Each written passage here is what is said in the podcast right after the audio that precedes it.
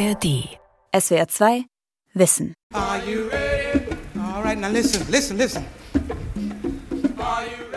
Sommer 1969. 17. August, Mount Morris Park, New York. Nina Simone tritt beim Harlem Cultural Festival auf, zusammen mit anderen Stars der Black Music wie B.B. King, Stevie Wonder oder Mahalia Jackson. Ein Jahr nach der Ermordung von Martin Luther King wird hier Black Consciousness gefeiert, schwarzes Selbstbewusstsein. Denn der Kampf der Bürgerrechtsbewegung um Gleichberechtigung in der US-amerikanischen Gesellschaft ist nicht vorbei. Auch nach der offiziellen Aufhebung der Segregation sind aggressiver Rassismus und offene Diskriminierung alltäglich. Nina Simone ist eine engagierte Stimme der Bewegung. Heute vor 20 Jahren ist sie gestorben.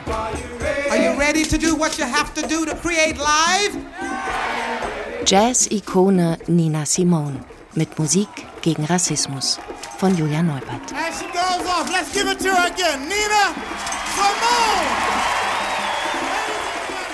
Ich finde, man hört bei ihr äh, sehr wohl immer die, die Demonstration von Stärke, die Demonstration von vielleicht auch, komm mir nicht zu nahe, ich bin gefährlich. Stärke und Kraft, Zorn und Wut. Das korrespondiert so gar nicht mit dem Image, das die My Baby Just Cares for Me Nina Simone vermittelt hat. Oder besser, das so vermittelt wurde. Mit dem Song ist Nina Simone weltberühmt geworden. Spätestens nachdem eine Luxus-Parfum-Marke damit Werbung gemacht hat. My baby don't care for shows. My baby don't care Parfümiert und lieblich, so klang ihre Musik aber nie. Am 21. April 2003 ist Nina Simone gestorben. Sie hat als Pianistin, Sängerin und Komponistin ein bemerkenswertes musikalisches Erbe hinterlassen. Black Classical Music hat sie ihre Kunst lieber genannt als Jazz oder Soul. Ihre größten musikalischen Einflüsse waren zwei Bs, Bach und Blues. So eigen ihr Gesang oft war, vorgetragen mit einer Stimme, die ein dunkles Timbre hatte und viele raue Untertöne, kantig und unschön in einer gewissen Weise. So eigen waren auch viele ihrer Bühnenauftritte. Immer sind es Inszenierungen gewesen. Mal ist sie als elegante Diva aufgetreten, mal als cooler Hippie, mal als stolze Stammeskönigin. Diese exzentrische Unberechenbarkeit fasziniert und irritiert bis heute. Auch die Musikerin Fola Dada.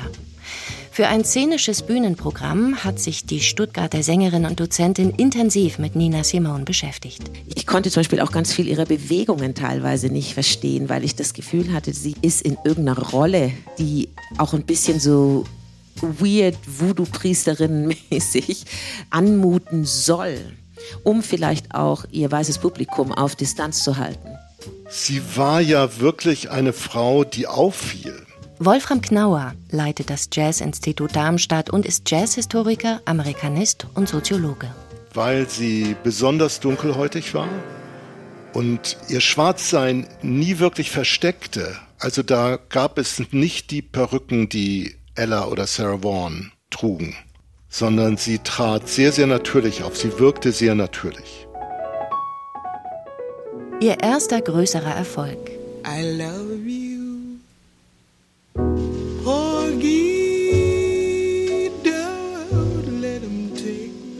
Mit der Aufnahme dieses Klassikers der Gershwin-Brüder war Nina Simone 1959 in den Pop- und RB-Charts der USA. Mit dem Singen begonnen hatte Nina Simone überhaupt erst, weil es ihr Jobprofil als Barpianistin verlangte. Übergangsweise wollte sie so Geld verdienen, um weiter ihren Traum verfolgen zu können. Als Konzertpianistin in den großen Seelen mit den großen Symphonieorchestern aufzutreten, das war ihr Ziel.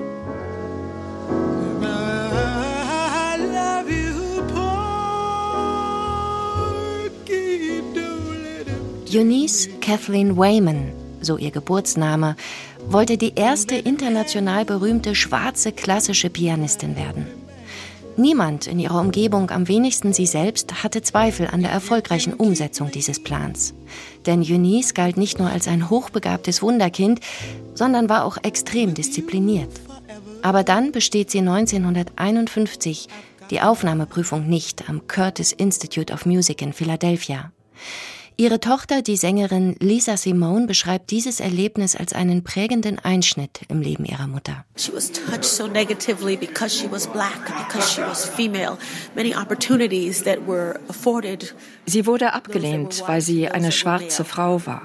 Als solche hatte sie nicht dieselben Möglichkeiten wie ein weißer Mann. Damit musste sie leben, mit diesem Wissen. Die Türen in diesem Raum sind für mich geschlossen, obwohl ich brillanter bin als die meisten anderen hier.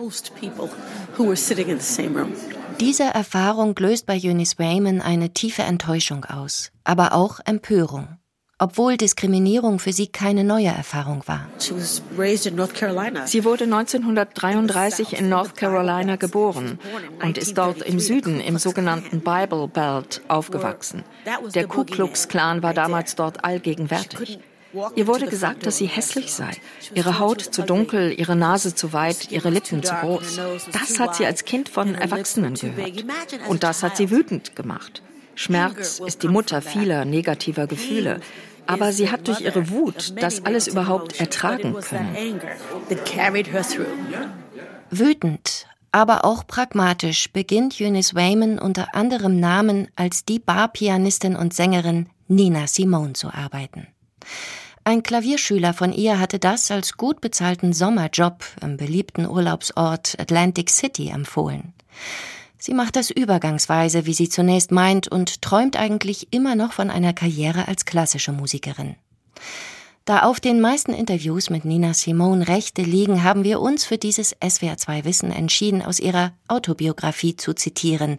I Put a Spell on You ist 1991 erschienen und darin erinnert sie sich auch an ihre ersten Abende in der Midtown Bar. Am Klavier habe ich dann meine Augen geschlossen und mir vorgestellt, ich würde woanders sein. In der Carnegie Hall oder der Metropolitan Opera.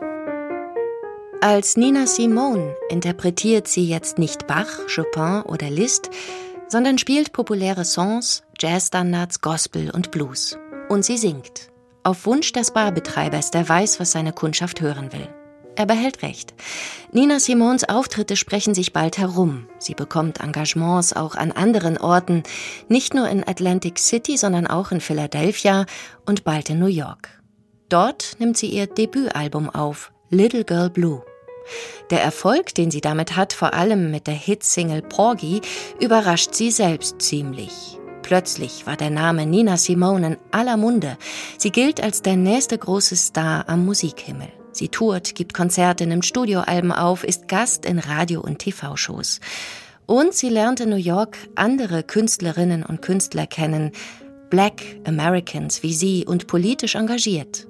Die Dramatikerin Lauren Hansberry, der Dichter Langston Hughes oder der Schriftsteller James Baldwin gehören bald zu ihrem Freundeskreis. To be Negro in this country and to be um Negro, also schwarz sein, in diesem Land heißt, dass man sich fast durchgängig in einem Zustand der Wut befindet. Wütend ist nicht nur darüber, was einem selbst passiert, sondern auch darüber, was um einen herum die ganze Zeit passiert und was von den meisten Weißen in diesem Land mit einer kriminellen Gleichgültigkeit, mit Ignoranz hingenommen wird. Das, was James Baldwin hier 1961 in einer Radiosendung öffentlich ausspricht, wird zum Grundtenor vieler privater Treffen und Diskussionen, an denen Nina Simone jetzt immer öfter teilnimmt. Sie bekommt in diesem Umfeld nicht nur Unterstützung für ihre Arbeit als Künstlerin, sondern auch Impulse und Denkanstöße. In ihrer Autobiografie schreibt sie, Mir war immer bewusst, womit sich die Avantgarde der schwarzen Künstler und Denker beschäftigte. Aber ich war keine Aktivistin in irgendeinem Sinne. Ich habe die Gespräche um mich herum gehört, über die politischen Witze im Village Gate gelacht und ein politisches Bewusstsein ist in mich hineingesickert, ohne dass ich überhaupt darüber nachdenken musste.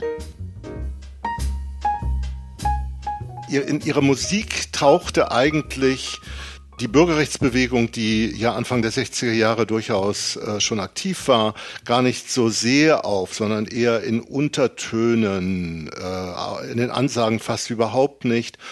Und dann kam 1963 und es kamen die ganzen äh, schrecklichen Anschläge, äh, die Verhaftung Martin Luther Kings und die Anschläge in Birmingham, Alabama auf die Schwarze Kirche, bei der vier junge Mädchen getötet wurden. Und ihre Freunde fragten sie damals auch, was tust du eigentlich, um die Bewegung zu unterstützen? Und als dann noch Medgar Evers in Mississippi ermordet wurde, das muss dann das Fass zum Überlaufen gebracht haben. Da hat sie dann danach sich entschieden, ein Lied zu schreiben, das ganz direkt auf den Rassismus und auf die Ungerechtigkeit und auf die Gewalt im Süden Bezug nimmt.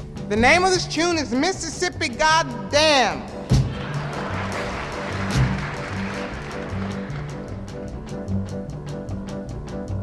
And I mean every word of it. Alabama's got me so upset. Tennessee made me lose my rest. And everybody knows about Mississippi. Goddamn! Alabama hat mich so wütend gemacht. Seit Tennessee habe ich keine Ruhe mehr. Und alle wissen über Mississippi Bescheid, Gottverdammt. Sie nimmt direkt Bezug auf die Ereignisse, die ja jeder kannte, die ja durch die Nachrichten gegangen sind, die die Menschen auf die Straße brachten, die zur Demonstration Anlass waren. Sie nimmt direkt Bezug auf den amerikanischen Süden, in dem äh, der Rassismus eben so enorm tobte und so enorm zu Gewalt äh, führte. In dem Text, den Nina Simone zu Mississippi Goddam geschrieben hat, gibt es keine Metaphern, keine Anspielungen. Sie beschreibt die nackten, grausamen Fakten und sie trägt den Song eher sprechend als singend, mit bebend zorniger Stimme vor.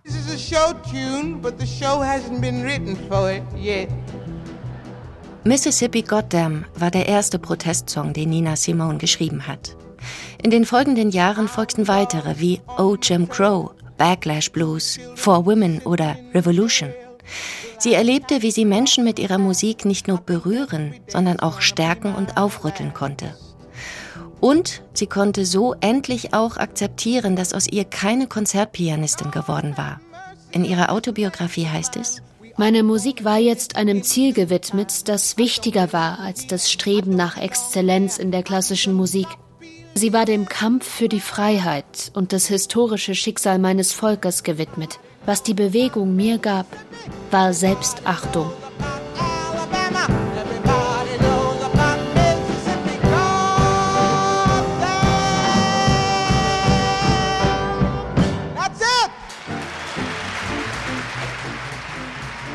Mississippi Goddam ist quasi sofort zu einer Hymne der Bürgerrechtsbewegung geworden und tatsächlich auch zur Blaupause für spätere Protestmusiken.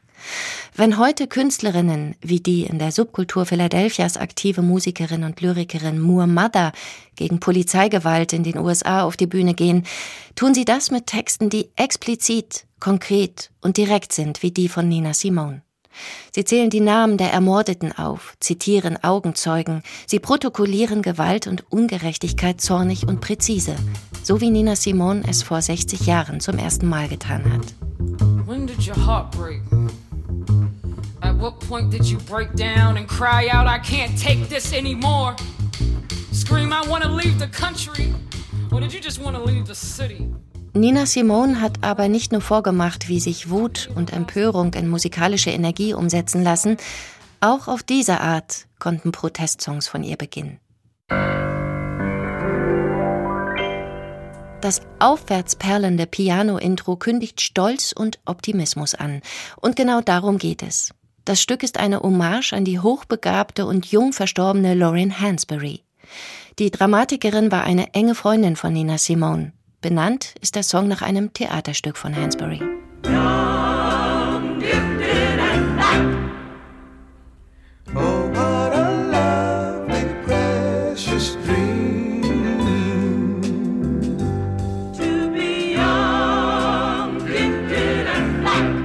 Das ist Empowerment, das ist ein Statement, ein Ausrufezeichen, so ein bisschen wie James Brown Say It Loud, I'm black and I'm proud. Das ist äh, etwas, wo man dahinter stehen kann und gerade wenn man selbst zu der marginalisierten Gruppe gehört und sagen kann, ja, äh, all die Nachteile sind da, aber lasst uns die ins Positive wenden und lasst uns die Stärke sehen, die wir haben, die wir haben können und die uns durch diese Musik gegeben wird. Auf jeden Fall. Also alleine, dass da dieser tolle Chor immer dabei ist und das sofort einfach ein kollektives Geschehen vermittelt, finde ich, ist daran stark. Und es ist vor allem mitreißend. Also man möchte einfach To Be Young, Gifted and Black singen.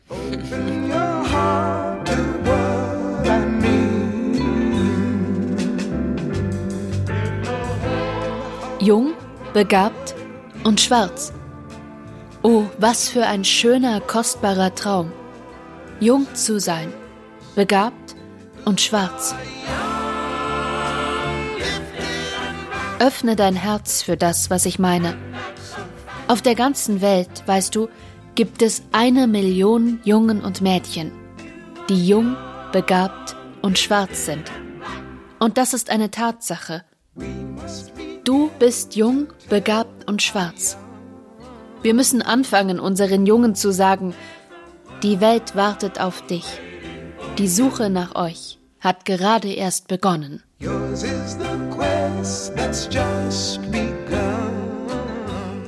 Für mich ist es, wenn ich an den Song denke, eigentlich total bitter, weil natürlich, warum sollten denn schwarze Menschen nicht talentiert sein, nicht die Möglichkeiten haben, ähm, die Welt zu gestalten, etwas Tolles zu machen? Da denke ich immer, dass es notwendig ist, zu, äh, zu, darauf zu verweisen. Wir sind auch wer, das es hat. Es gibt etliche Live-Aufnahmen, in denen man Nina Simone mit To Be Young, Gifted and Black erleben kann. Wie sie es schafft, eine ganz besondere, bestimmte Stimmung zu erzeugen. Im besten Fall seien ihre Konzerte wie Gottesdienste, in denen sich etwas übermittelt, transzendiert. So hat sie selbst das in ihrer Autobiografie beschrieben. Da kommt etwas über dich und du bist weg. Weggeholt von einem Geist, der außerhalb von dir ist. Es ist dasselbe, dasselbe Gefühl, verwandelt zu werden, etwas Tiefes zu feiern, etwas sehr Tiefes. Das ist es, was ich bei meinen Auftritten gelernt habe dass ich die Fähigkeit habe, Menschen auf einer tiefen Ebene fühlen zu lassen. Da ist sie sicherlich nicht die einzige. Ich meine, das ist der Zauber gerade afroamerikanischer Musik, der die Gemeinde immer mitdenkt, der die Gemeinde braucht. Und die Gemeinde ist eben das gesamte Publikum. Und wenn die Gemeinde dann noch ein Publikum ist, das all die Untertöne versteht, die aus der schwarzen Kirche, aus den vielen afroamerikanischen Traditionen, die da mitschwingen, kommen, dann kann da natürlich was unheimlich Starkes entstehen. Und das, das äh, erlebe ich auch so, gerade bei dieser Aufnahme.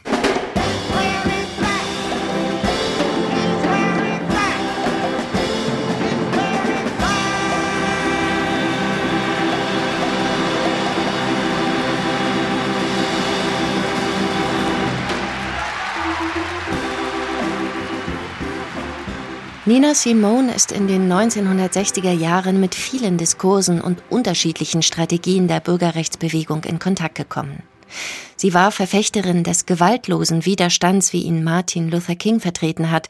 Später äußerte sie mehr als nur Sympathien für radikalere Ideen von Malcolm X oder Stokely Carmichael die beiden waren ebenfalls einflussreiche Aktivisten des Civil Rights Movement und hielten den bewaffneten Widerstand gegen die Ungerechtigkeit durchaus für legitim. In Nina Simones Musik bzw. den Texten ihrer Protestsongs sind diese verschiedenen Positionen von Empowerment über Zorn und Wut bis hin zur Resignation nachzuvollziehen.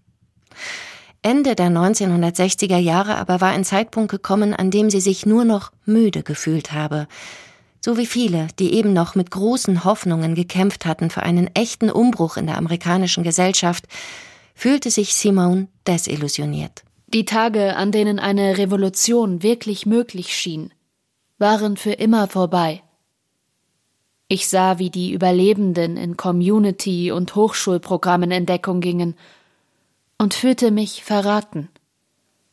Zum Teil von unseren eigenen Führern, vor allem aber vom weißen Amerika. Die Bürgerrechtsbewegung selbst war in immer kleinere Splittergruppen mit sehr unterschiedlichen Zielen zerfallen. Etliche Aktivisten und Aktivistinnen mittlerweile im Exil, im Gefängnis oder ermordet. So wie Martin Luther King am 4. April 1968. We want to do a tune written for today. Wir wollen jetzt etwas spielen, das gerade geschrieben wurde. Für diese Stunde, für Dr. Martin Luther King. Der ganze Abend ist ihm heute gewidmet. Aber dieser Song ist über ihn und für ihn geschrieben worden.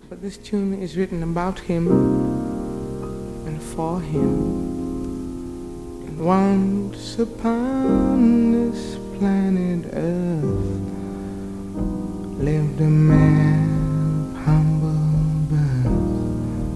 preaching love and freedom for his fellow man. 7. April 1968. Präsident Lyndon B. Johnson hatte einen nationalen Tag der Trauer um Martin Luther King ausgerufen, drei Tage nach dessen Ermordung in Memphis. In über 100 amerikanischen Städten tobten Aufstände und Unruhen. Nina Simone hatte zu dieser Zeit ein Konzertengagement auf Long Island in Westbury.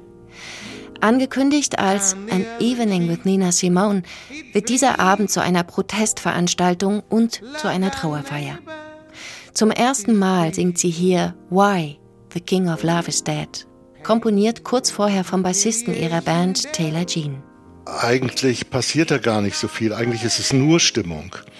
Was mich an diesem Stück, gerade an dieser Aufnahme, an dieser Live-Aufnahme so, ähm, so bewegt, ist aber ihre Ansage, sowohl vor als auch mittendrin im Stück, wo sie letzten Endes sagt, Leute, das hier ist keine Performance mehr, die sterben wirklich.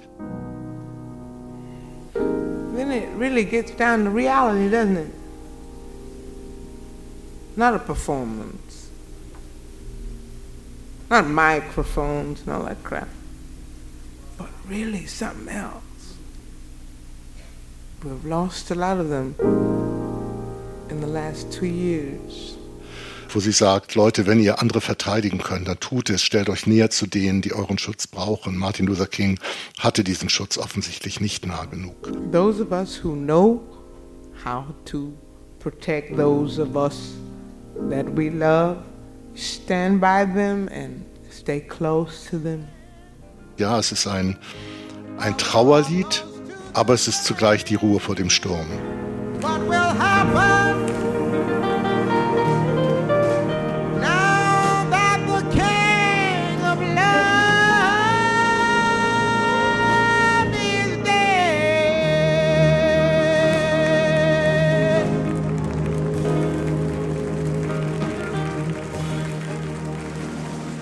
das ist eine Momentaufnahme eines Zustandes, eines emotionalen Zustands, der sich sicherlich auch danach wieder verändert hat, weil es nun mal Schock und Trauer darstellt.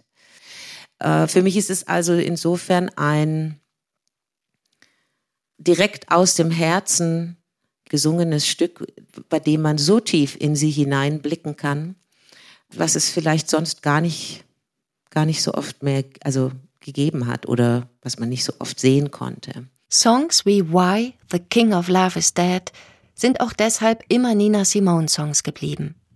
So eng verbunden mit ihrer Stimme, mit ihrem Klavierspiel, mit ihrer Performance, dass sie sich für andere Sängerinnen oder Sänger auch heute noch fast verbieten. Die Sängerin Fola Dada hat selbst für ihre szenische Nina Simone Hommage, mit der sie seit 2022 auf mehreren Bühnen in Deutschland aufgetreten ist, darauf verzichtet und zeigt stattdessen eine Einspielung von Nina Simons Originalaufnahme in dem Programm. Das kann ich nicht singen, weil ich das Gefühl hatte, diese tiefe Trauer, die Betroffenheit, die Mutlosigkeit, die Resignation, dieses jetzt haben wir überlebt, aber für was? Das kann ich so niemals darstellen, wie die Nina Simone in dieser Aufnahme das, wie man das erlebt. Die unbedingte Hingabe an den Kampf für Gerechtigkeit hat ihren Preis. Als hochsensible Künstlerin abstrahiert Nina Simone die eigenen Emotionen nicht, sondern zeigt sie auf großen Bühnen und in grellem Scheinwerferlicht. Abseits davon fühlte sie sich oft allein. Ein stabiles privates Umfeld gab es nicht, erzählt ihre Tochter Lisa Simone. Meine Mutter hat so hart für ihre Ziele gearbeitet. Sie hat so viel geopfert für die Entscheidungen, die sie getroffen hat. Der ganze Schmerz und das Leiden, mit dem sie gelebt hat. Sie war eine der mutigsten Personen, die ich kannte und eine der einsamsten. Von ihrem Manager und gewalttätigen Ehemann trennt sich Nina Simone in dieser Zeit. Ihre Tochter Lisa Simone erinnert sich an sie als eine Mutter, der diese Rolle schwer fiel. Auch mit ihrem Image als aktivistische Musikikone kann sich Nina Simone immer weniger identifizieren. In ihrer Autobiografie macht sie das Jahr 1970 als Wendepunkt für ihr politisches Engagement aus. Im März spielte ich ein Konzert in Newark, New Jersey, vor einem segregierten Publikum ausschließlich Schwarze. Nach der Show sagten die Leute hinter der Bühne, ich sei eine Inspiration für sie, den Kampf fortzusetzen. Aber das war das Ende von allem für mich, der Beginn meines Rückzugs von politischen Auftritten. Simone zieht sich zurück, geht weg aus den USA. Zuerst nach Barbados, dann nach Liberia und schließlich über die Schweiz, Belgien, England und Holland nach Südfrankreich, wo sie die letzten zehn Jahre ihres Lebens verbringt.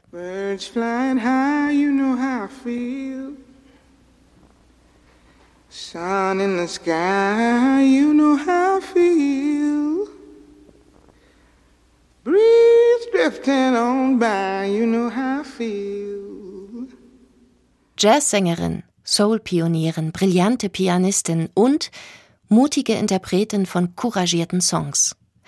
Nina Simone hat mit Liedern wie Mississippi Goddamn, For Women, Backlash Blues, Ain't Got No I Got Life, Revolution oder To Be Young, Gifted and Black eine musikalische Protestkultur mitbegründet, die bis heute nachhalt. Nicht zuletzt bei den Aktivistinnen und Aktivisten der Black Lives Matter Bewegung. 20 Jahre nach ihrem Tod hat Nina Simons zorniger, ermutigender, tröstender Ton seine Kraft noch immer nicht verloren. It's a new dawn, it's a new day. It's a new life for me, yeah. It's a new dawn, it's a new day. It's a new life for me.